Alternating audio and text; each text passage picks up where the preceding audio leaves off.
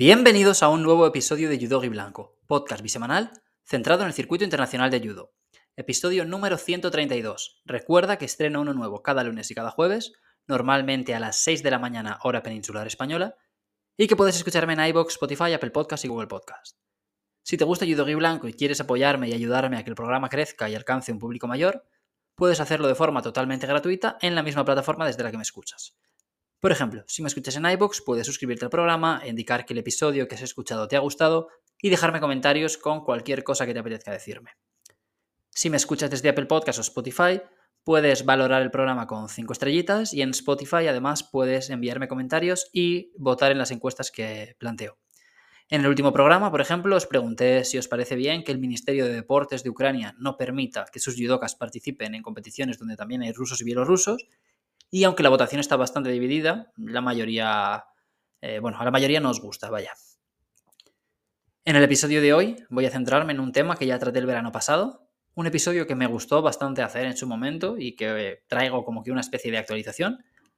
Me refiero a la lucha por ser el representante georgiano en menos de 90 kilos en los próximos Juegos Olímpicos con Givniashvili, Bekauri y Maisuradze. El año pasado estábamos en una situación muy distinta a la actual, pero que muy, muy distinta, fue el episodio número 24. O sea, fijaos qué animalada, porque este es el 132 ya. Y recuerdo que lo titulé Un guerrero incansable, un rockstar y un caballo negro.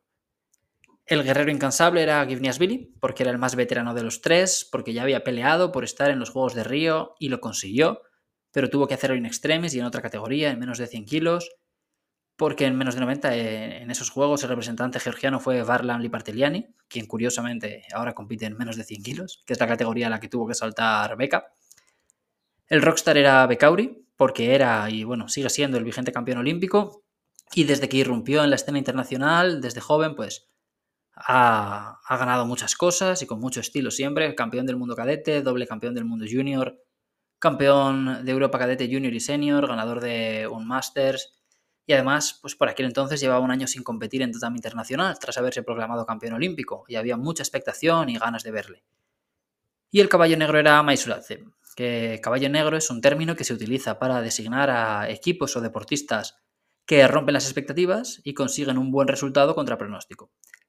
En principio, Maisuradze partía por detrás de los dos, aunque fuera solo por la experiencia y logros de los otros dos, pero también contaba con sus opciones y por eso le asigné ese apodo.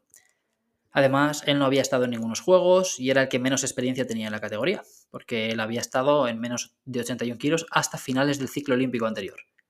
Él creo recordar que hizo el Grand Slam de Kazán de 2021 ya en 90 kilos, donde ganó un bronce, pero bajó 81 para el Mundial. Y allí pasó, no sé si dos o tres rondas, pero cayó con Voltabuev antes de cuartos.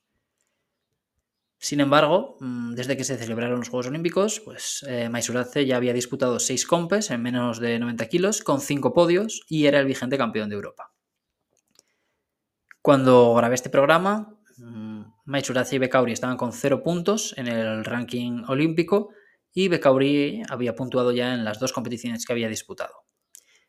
Ahora, un año después, me apetece repasar la situación en la que se encuentran. Ha habido varios cambios, o sea, momentos en los que uno u otro o el otro han estado mejor, pero ahora mismo las cosas pues empiezan a, estar un poquito más claras. Voy a hablar primero del que anda un poquito más descolgado, o más descolgado completamente, según quien lo interprete, que es Becca Gimniasvili, número 6 del mundo con 4.178 puntos y sexto también en el ranking olímpico con 1.924 si miras sus participaciones desde que arrancó el ciclo, es casi imposible creer que esté descolgado o tan lejos como parece que esté. Él ha disputado seis compes, traducidas en un séptimo puesto en Grand Slam, un quinto puesto en Grand Slam, quinto puesto en Masters, bronce en Grand Slam y oros en Grand Prix y Grand Slam. Entonces, ¿por qué digo que creo que está descolgado? Realmente tiene menos de 100 puntos menos que Bekauri en el ranking olímpico, pero eh, es una cuestión de sensaciones. Y hay tres cosas que me hacen pensar que ahora mismo él es el tercero en discordia y con bastante diferencia. No sé a cuánta realmente, pero yo diría que, sí que está bastante lejos de, de la segunda opción. La primera es que durante este ciclo olímpico se han disputado dos campeonatos del mundo, Task en 2022 y Doha 2023, y él no ha sido seleccionado para disputar ninguno. O sea, solo estuvo en el campeonato mixto por equipos de 2022. El segundo motivo por el que creo que puede haberse descolgado es el Grand Slam de Tiflis, Se disputaba en su país, entonces los tres pudieron participar y Billy fue el que peor resultado consiguió, pese a que partía como el mejor rankeado. Y dada la disposición de los cuadrantes, él tenía la opción de cargarse a Becauri en semis y a Maisurat en la final, y ahí a lo mejor habría dado un golpe sobre la mesa y podría haber sido considerado para estar en el, en el Campeonato del Mundo de este año, en Doha, pero todo se fue al traste. Y lo arruinó un rival inesperado, o sea, el griego Selidis, que de vez en cuando tiene un día inspirado y se carga un pez gordo. Él ha perdido un mogollón de veces con Billy. De hecho, durante este ciclo olímpico había perdido, no sé si tres o cuatro veces ya con él. Pero aquí le ganó. Eh, le vimos que en el europeo de 2018 dejó sin medalla al neerlandés Van Tien, que se lo cargó en la pelea por el bronce. El año pasado también se cargó en la pelea por el bronce del europeo al italiano Parlati. Y en este Grand Slam de Tiflis, en cuartos de final, derribó a Billy con su típico Kataguruma a los 10 segundos o así de empezar y le envió a la repesca. Fue una derrota con suspense porque primero dieron Wasari y hubo que revisar la acción, pero aquí murieron las opciones de Givniasvili de cargarse a sus dos compatriotas. Bueno, realmente no murieron aquí, porque aún tenían que competir los demás y podría haberse cargado a uno en repesca y a otro en el bloque final, pero murieron sus opciones de ser campeón. Y en los siguientes cuartos de final, Bekauri se cargó al japonés Tajima y se metió en semifinales. Entonces Tajima cayó a la repesca y derrotó a Gimniasvili, dejándole en séptimo lugar. Curiosamente, Bekauri ganó a Selidis en semis, así que el otro georgiano pues sí que fue capaz de derrotar a los dos judokas contra los que había perdido Beka. Tras esto, él volvió a quedarse fuera de la convocatoria para el Mundial, como ya os he contado, y el tercer motivo por el que pienso que incluso él mismo se ve medio fuera es que en el Grand Slam de Kazajistán él se probó en menos de 100 kilos. Y esto podría ser anecdótico, porque el Masters va a hacerlo en menos de 90, pero en los Juegos de Río ya le vimos intentar esto a la desesperada, y allí le funcionó. El problema es que en menos de 100 kilos, ahora mismo Georgia tiene otros dos titanes, tiene a Sulamanitze y a Liparteliani, los números 2 y 5, pero... A ver, yo pienso que a lo mejor él siente que a Liparteliani le queda menos, o que quizás sea más sencillo convertirse en el número 2 aquí, y que aunque se siga perdiendo los Juegos Olímpicos, pues por lo menos poder disputar mundiales y, no sé, a lo mejor sueña con ganar el Mundial del año que viene y ser seleccionado, no lo sé, la verdad. En este Grand Slam el sorteo no le trató muy bien, Cayó en el cuadrante de Nikiforov, quien partía como el mejor rankeado y era su hipotético rival en el segundo combate, pero ni siquiera pudo ganar la primera ronda contra Vilalov. Fue un combate largo, casi 7 minutos, y acabó perdiendo tras recibir tres sanciones por pasividad. Dicho esto, el ciclo es largo y todavía quedan muchas competiciones. Podría ganar el Masters, que ya ha ganado dos veces en su carrera, aunque quedan un poquito atrás, 2015 y 2017. Pero pienso que allí tiene muy claro que es el número 3 porque para el Campeonato del Mundo de 2022 enviaron a Maisuratze, que llevaba un año en el peso. Es verdad que haciéndolo muy bien y que había ganado el europeo y sacado muy buenos resultados, pero Gimniasvili también los tenía. Y sobre todo también mandaron por delante a un Bekauri que llevaba un año sin competir. Había hecho el Open de Overwatch un mes antes del Campeonato del Mundo, pero nada más desde los Juegos. Que también entiendo que era el vigente campeón olímpico, pero Gimniasvili, durante el periodo en el que Bekauri no hizo nada, estuvo en seis compes con dos oros, dos bronces y un quinto puesto, Muchas veces hablamos de premiar al más regular o al que más se le ocurra. Aquí habría que poner en una balanza que pesa más o que es currárselo más, si ser capaz de clasificar a los juegos y ganarlos, o quedarse fuera e ir haciendo una compe cada dos meses, ¿no?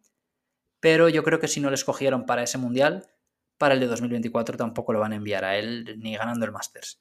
Porque además los otros dos, Bekauri y Maisuratse, pues han conseguido medalla en los dos mundiales. Y Givniasvili tiene una historia complicada, ¿no? Una relación tóxica con el campeonato del mundo por lo menos con el Campeonato del Mundo Senior, porque él eh, ganó una medalla de bronce en el Campeonato del Mundo Junior en 2014, ganó el Campeonato del Mundo Junior también un año después, eh, en 2015, cargándose a Nico Serazadisvili en la final, pero compitiendo como senior nunca ha subido al podio. Fue quinto en 2015 y desde entonces se le ha pegado año tras año. Y la verdad es que parece gafado, porque si veis su última participación, que fue 2021, justo antes de los Juegos, él pierde de forma surrealista contra un rival de menor entidad, el suizo Grossklaus. O sea, él suma un Wasari y cuando parece que consigue el segundo mm, y le dan Ipon a favor, los árbitros revisan la acción y le descalifican por Kawazu Gake, o sea, que es lo que le pasó a Mireia con la coreana el Ulan Es difícil explicarlo sin imágenes para apoyarme, pero es básicamente por enredar la pierna del oponente con la tuya y echarlo hacia atrás. No sé, yo creo que Billy está cerquita de caerse de la pelea. Veremos el Masters, en principio solo lo hacen el Ibe Kauri, Maisuradze no aparece entre los seleccionados, pero necesita hacerlo muy bien y que los otros dos se la vayan pegando para tener alguna opción. Y eso no parece demasiado probable. Vamos con el segundo en discordia, que es Lasa Becauri, número 3 en el ranking mundial con 5.100 puntos y cuarto en el olímpico con 2.000. Becauri ha disputado 7 compes desde que arrancó el ciclo y ha conseguido un oro en Grand Slam y un oro en Open, una plata en Campeonato del Mundo y un bronce en Grand Slam y otro en Campeonato del Mundo. Además, perdió en su primer combate en el Grand Slam de París. Es un combate que mola un huevo ver porque es larguísimo y cuando se decide en esa acción final, en la que Becauri reclama que es el quien puntúa, el público se viene abajo. O sea, es algo que vemos muy poquito en judo, una reacción así, de, la grada, como si fuera un gol en el último minuto en una eliminatoria de Champions. Porque, bueno, esto fue París y él perdió con un francés, con Engayab Hambu. Y luego tiene la derrota en el Masters, pero que ese día no saltó al tatami. No sé si no dio el peso, si se lesionó, pero no compitió ese día. O sea, el tallito Augusto Pirillón se llevó la victoria directa y él no salió al tatami. Becauri nunca había disputado un campeonato del mundo senior hasta este ciclo olímpico y en los dos que ha disputado le ha ido muy bien. Bronce en Tashkent tras ser descalificado en semis contra Bobonov y yo creo que ese día pues, se podría haber metido en la final, la verdad, si no tuviéramos esta norma de, de apoyar la cabeza. Y plata en Doha. Creo que junto a estas dos medallas su gran mérito a nivel de resultados fue ganar el Grand Slam de Tiflis no solo porque ha sido el único Grand Slam que ha ganado, sino porque lo hizo en su país y con los otros dos, eh, Gimnasville y Maisuradze, en la lista. De hecho, él se cargó a Maisuradze en la final, que es un dato importante. Consiguió también un bronce en el prestigioso Grand Slam de Tokio, donde derrotó a dos japoneses, a Mukai, subcampeón del mundo en 2019 y representante japonés en los Juegos de Tokio, y a Masu Baker, el campeón olímpico en Río. En el caso de Bekauri, yo pienso que es el que tiene más potencial, Pienso que en eso estamos casi todos de acuerdo y creo que probablemente será el elegido o es el que más papeletas tiene para ser el elegido. Pero es cierto que ese patinazo en París, curiosamente en París, es el peor resultado que cualquiera de los tres ha conseguido, porque no cuento la derrota de Gimniasvili en Kazajistán, ya que disputó este Grand Slam en menos de 100. Ahora Bekauri disputará el Masters, ya lo ganó en 2019, ya os he contado que Maisuraz en principio no va a estar, y con un buen resultado Bekauri podría ponerse por delante en el ranking olímpico, pero de momento sigue en segundo lugar. De todos modos, esto tampoco es preocupante porque Becauri ya sabe lo que es clasificar yendo por detrás, porque cuando comenzó 2021 él estaba 500 u 800 puntos por debajo de Gimnias Billy, creo que eran los números 5 y 8 en el ranking, y acabó ganándose la selección. Eh, acordaos que disputaron la final del europeo, los dos georgianos, y acabó ganando él. Y llegamos al tercero en discordia, que es Maisurate. Hace un año era el caballo negro, pero ahora es todo lo contrario. Es el número uno del mundo con 7.050 puntos, más de 1.500 puntos por encima del segundo, que es el japonés Murao, y número uno en el ranking olímpico también, con 2.800 puntos. Ha disputado siete competiciones que dan puntos durante este ciclo olímpico y ha logrado subir al podio en todas y cada una de ellas, algo que ni Gimniasvili ni Becauri han logrado. Tiene el suelo mucho más alto que los dos, vaya, o sea, es muy difícil imaginarse a Maisurace perdiendo en una ronda temprana de un campeonato. O sea, es un tío bastante regular. Sus resultados han sido plata en el Open de Riccione, bronce en el Campeonato del Mundo de 2022, bronce en el Grand Slam de Bakú, bronce en el Grand Slam de París, también bronce en el Masters, plata en el Grand Slam de Tiflis y oro en el último Campeonato del Mundo, en Doha. Este oro tiene un valor especial porque aparte del mérito que supone convertirse en campeón del mundo, pues lo hizo derrotando en la final a su compatriota y rival Becauri, vigente campeón olímpico, favorito en casi todas las quinielas para estar en París y contra quien había perdido la final del Grand Slam de Tiflis un par de meses atrás. Hasta ese día, yo tenía bastante claro que el elegido iba a ser Becauri, pese a que Maisuradze pues también estaba rindiendo muy bien, ¿eh? Pero aquí algo me hizo clic, porque yo creo que... Bueno, es que Maisuradze todavía no había ganado ninguna, ninguna compe del ciclo. O sea, era el campeón de Europa, pero eso había ocurrido antes de que empezara la clasificación y había sacado medalla en todos lados, pero ni siquiera había ganado el Open de Riccione. Él perdió la final con el francés Tassier. Entonces él era el que tenía el, suelo más alto, porque no había bajado del podio, pero tenía un techo más bajo también que los otros dos, porque Gimnasvili había ganado un par de, o sea, un Grand Slam y, un Grand Prix, o dos Grand Slam y un Grand Prix, no me acuerdo, y Becauri había ganado un Grand Slam también. En cambio, Maisuradze, pues no había subido lo más alto del podio y apenas había disputado una final porque dejando el Open a un lado, que son torneos de menor nivel, pues solo tenía la final de Tiflis que perdió con Becauri. El resto eran bronce, bronce, bronce, bronce. Pero aquí lo hizo.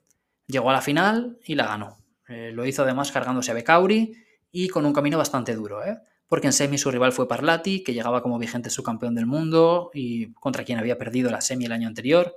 En cuartos se había cargado a, un campeón del mundo, a Noel Bantient.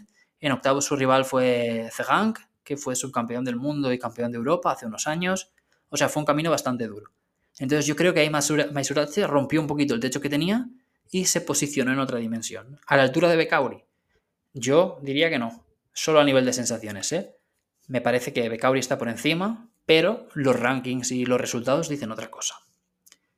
Aún así, los rankings no son siempre el factor más decisivo. En España sí que lo será, pero en otros países optan por llevar a quien ellos consideran, siempre cumpliendo unos parámetros, ¿no? En el caso este, pues tiene que ser que estén en los puestos de clasificación directa. Pero un ejemplo muy claro es lo que hizo Japón en los pasados juegos. Menos de 73 kilos. El judoka que más puntos había conseguido durante la clasificación olímpica, si no me equivoco, fue Hashimoto. Eh, acabó primero el ranking, pero ellos enviaron a Ono, que apenas había hecho compes, porque sabían que era muchísimo mejor. O sea, aquí la diferencia entre Bekauri y Meisurazen no es tan grande, claro, pero para mí Bekauri sigue siendo el principal favorito, aunque no sé por cuánto. Aparte de los rankings, hay otro factor que puede ser decisivo. No sé si lo será, porque desconozco los criterios que va a seguir la Federación Georgiana, pero yo, si, si yo tuviera que elegir, daría mucho valor a los enfrentamientos contra los mejores rivales de la categoría, o sea, contra los grandes candidatos a acabar en el podio. Medallistas en los pasados juegos, medallistas en Campeonato del Mundo, campeonatos continentales, los que están arriba en el ranking, en realidad, o sea, los nombres los tenemos todos, más o menos en la mente. Es un factor al que yo concedería importancia porque con la saturación de eventos no tienes a todos los mejores en todas las compes. Entonces, a lo mejor Judoka Piedra, que es top 10 del mundo, gana un oro en un Grand Slam en el que solo hay otros dos top 10 que además se han eliminado entre ellos, uno al otro. Y Judoka Mesa gana una plata en un Grand Slam en el que había siete top 10 del mundo cargándose a tres. ¿El oro da más puntos? Sí, a lo mejor Judoka Piedra también habría ganado el oro en el Grand Slam con 7 top 10. Pues puede. Pero yo, a lo mejor, en unos juegos, prefiero al que he visto ganar a más rivales fuertes más veces, o por lo menos es algo que voy a tener en cuenta a la hora de escoger. No solo voy a mirar el ranking y ya está. Empezamos con Billy. Él perdió con Murao en Hungría, donde no ganó a ningún rival de renombre. Ganó al japonés Nagasawa en Zagreb, ganó a Magdov en Abu Dhabi, perdió con Alexis Macio y con Macedo en Jerusalén, Ganó a Toz y Medillev en Tel Aviv y perdió con Selidis y Tajima en Tiflis.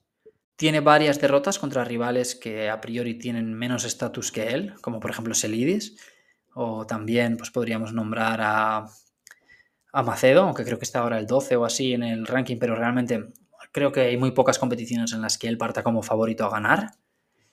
Y, y, realmente es que tampoco tiene muchas victorias contra rivales durísimos. Si miramos el Grand Slam de Hungría, por ejemplo, él ganó un bronce muy, muy, muy barato perdió en semis con Murao y sus victorias son contra Zirich, Mazidov, Jane y Nerpel. O sea que con todo el respeto parecen rivales de Open, no de cuartos y pelea por el bronce de un Grand Slam. Y tiene una derrota con Murao ese día que es probablemente uno de los dos o tres grandes candidatos al oro del París. Tiene otra derrota contra Matthew que si finalmente es escogido para representar a Francia, pues ese día saldrá extra motivado y con el público a favor. No es un gran balance, la verdad. Bekauri ha perdido con Bobonov, con Masiyama, con Engayab y con Maisuratse. La de Bobonov pues fue una descalificación de estas típicas por apoyar la cabeza, pero bueno, sigue siendo una derrota. La de Engayab Hambu sí que es un poquito más preocupante porque creo que es un, rival de menor entidad, pero Masiyama y Maisuratse son dos rivales bastante duros y además a los dos les ha ganado él también durante este ciclo. Lo mejor de Bekauri para mí es que tiene muy muy buen balance contra japoneses. derrotó a Masayama en el Campeonato del Mundo del año pasado, derrotó a Masu Baker y a Mukai en Tokio, derrotó a Tajima en Tiflis y a Murao en Doha. O sea, son cinco victorias en seis enfrentamientos contra japoneses. Y esto es para mí otra de las principales cosas que tiene a favor, que es pues su rendimiento contra los mejores. Porque al final, pues estén más arriba o más abajo en el ranking, todos sabemos que los japoneses son muy buenos, son rivales muy difíciles y es que aparte de estos no son unos cualquiera. O sea, tenemos a Masu Baker, que es un campeón olímpico, tenemos a otro representante olímpico, tenemos al número 2 del mundo. Y atención, porque al número 2 del mundo, que es Murao, le ha ganado las tres veces que se cruzaron. En la final del Campeonato del Mundo Junior de 2018, en el Masters de 2019, creo que en cuartos de final, y en las semis de, Doha, este año, en el Campeonato del Mundo. Yo creo que Murao es el otro gran candidato al oro y le doy mucho valor a, al historial que tiene Becauri contra él. Para, y le daría, de hecho, mucho valor a la hora de escoger mi representante. Y aparte de Murado, es que no veo a muchos más candidatos al oro. ¿eh? Está claro que Bobonov está ahí, pero yo creo que a todos los demás ya les pondría un escalón por debajo. O sea, metería a Parlati, a otros tíos que en un buen día pueden cargarse a cualquiera, como pues, Tripel, eh, End, a lo mejor, ¿no? Que son grandes tiradores y eso, si están inspirados, pues te pueden tumbar. Puede que haya Golnikov, el ruso, que le dimos ganar Ulan Bator el otro día y es un tío muy duro. Pero luego ya otros como pues Silva Morales, Toz, eh, Marcus Niemann y todos estos que son muy buenos y tienen muchas medallas y tal, yo ya no los pondría como candidatos al oro. O sea, me cuesta imaginarlos en lo más alto del podio. Sé que Tripel, por ejemplo, no está ahora mismo en puestos de clasificación directa, pero creo que se acabará metiendo. Entonces, a Bekauri, aparte de todos los japoneses que he nombrado, le hemos visto ganar a Silva Morales, eh, al campeón del mundo y medallista olímpico Wak, el coreano, a Maisuratse, a Magdov, a Parlati en los Juegos Europeos y sobre todo que es que aparte de él es el vigente campeón olímpico, que imagino que también puede ser algo que pese en caso de que la decisión esté muy muy reñida, ¿no? El saber que ya le has enviado ahí y que ya ha ganado y que ahora encima pues es eh, un par de años más maduro, tiene más experiencia y demás. Y por último tenemos a Maisuratse, él ha perdido con el francés Tassier, perdió con Parlati, ha perdido con Marcus Niemann, con Alexis Matthew, con Fatijev, con Bekauri y con Tajima, contra este último en el Campeonato del Mundo por equipos. Tiene victorias contra Silva Morales, contra Medijev, contra Magdov, contra Bobonov, contra Zegang tres veces, contra Parlati, contra Bantien. Apenas se ha cruzado con japoneses. Queda la incógnita de saber cómo lo haría con Murao, pero le hemos visto ganar a Bobonov. Y Bekauri perdió contra él y en toda su historia Bekauri va 2 a 1 abajo contra Luzbeko. Para mí esta es como que la gran baza de Maizulace, o sea, haber ganado a Bobonov. Luego pues va 2-1 contra Bekauri en tatami internacional, aunque una de estas fue en una Copa Europea Junior en 2018 y de su historial de enfrentamientos contra la gente buena, pues creo que su otra gran baza es el historial con Parlati. Que como los dos vienen de 81, ¿no? Subieron más o menos a la vez, bueno, el georgiano unos meses antes, se han pegado muchas veces, cinco de hecho, y Parlati solo ganó una.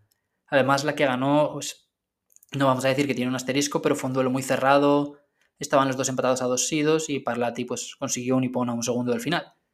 Pero esto fue como que la excepción que, rompió la regla, porque Maisurace le tiene, le tiene bastante tomada la, medida. Si miramos a quién ha ganado cada uno, pues Maisurace tiene más nombres de los de arriba, pero para mí falla el pez gordo, que es Murao. Es cierto que no se han pegado aún. Y a Murao Bekauri sí que, sí que lo ha pescado varias veces. Y el historial contra japoneses de Bekauri pues también me parece muy meritorio. Los dos han perdido contra franceses, mm, uno contra Engayab Hambu hace contra Matthew. Becauri además se la pegó en el Grand Slam de París, así que ojito con esto, sobre todo si ahí son supersticiosos.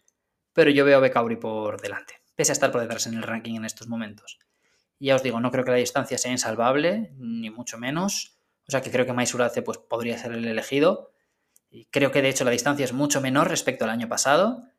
Y que es verdad que Becauri pues, llevaba un año sin competir, pero su última participación en los Juegos y y pues no estaba tan asentado en el peso, pese a que ya era campeón de Europa.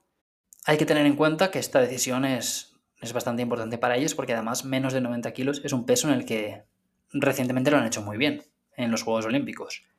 Ganó el oro Becauri, en los Juegos anteriores en Río Liparteliani fue subcampeón, se fue campeón en, en Pekín, Viadauri fue campeón en Atenas, o sea, desde 2004 los únicos no campeones han sido las dos participaciones de Liparteliani, con la plata en Río y la derrota en segunda ronda en Londres. Así que me imagino que aquí, bueno, ellos querrán sacar medalla en todas las categorías, obviamente, pero en este menos de 90, pues querrán prolongar esa, esa racha y ese dominio. No sé cuál es vuestra conclusión, si es que tenéis alguna. Eh, ¿Pensáis que el elegido será Maisuratze porque es quien lidera el ranking? ¿Creéis que Becauri acabará el ranking por encima? ¿Os parece que el ranking a lo mejor es importante pero no súper decisivo y creéis que lo mejor es enviar, eh, yo qué sé, considerar otros factores, eh, porque yo por un lado entiendo lo de enviar al que más puntos tenga, porque al final esa, esa persona va a ser un atleta que se lo habrá currado mucho, pero por otro lado yo no creo que los Juegos sean solo un premio a hacerlo bien en el, en el ciclo olímpico, yo creo que también son un torneo que hay que ganar, que es muy bueno e importante para, para ese deporte en su país, sacar una medalla en los Juegos, entonces, pues por un lado me parece bien recompensar a quien más se le ha currado, que por supuesto siempre va a ser una gran opción, pero por otro lado también pienso que si hay alguien que te parece mejor y puedes defender y argumentar por qué enviarlo a él por encima del que tiene más puntos, pues que también se puede hacer. Bueno, no voy a enrollarme más. Dejo aquí el programa, espero vuestros comentarios con, con vuestras opiniones. Muchas gracias por escucharme y os deseo un feliz inicio de semana. Me despido ya. Bye.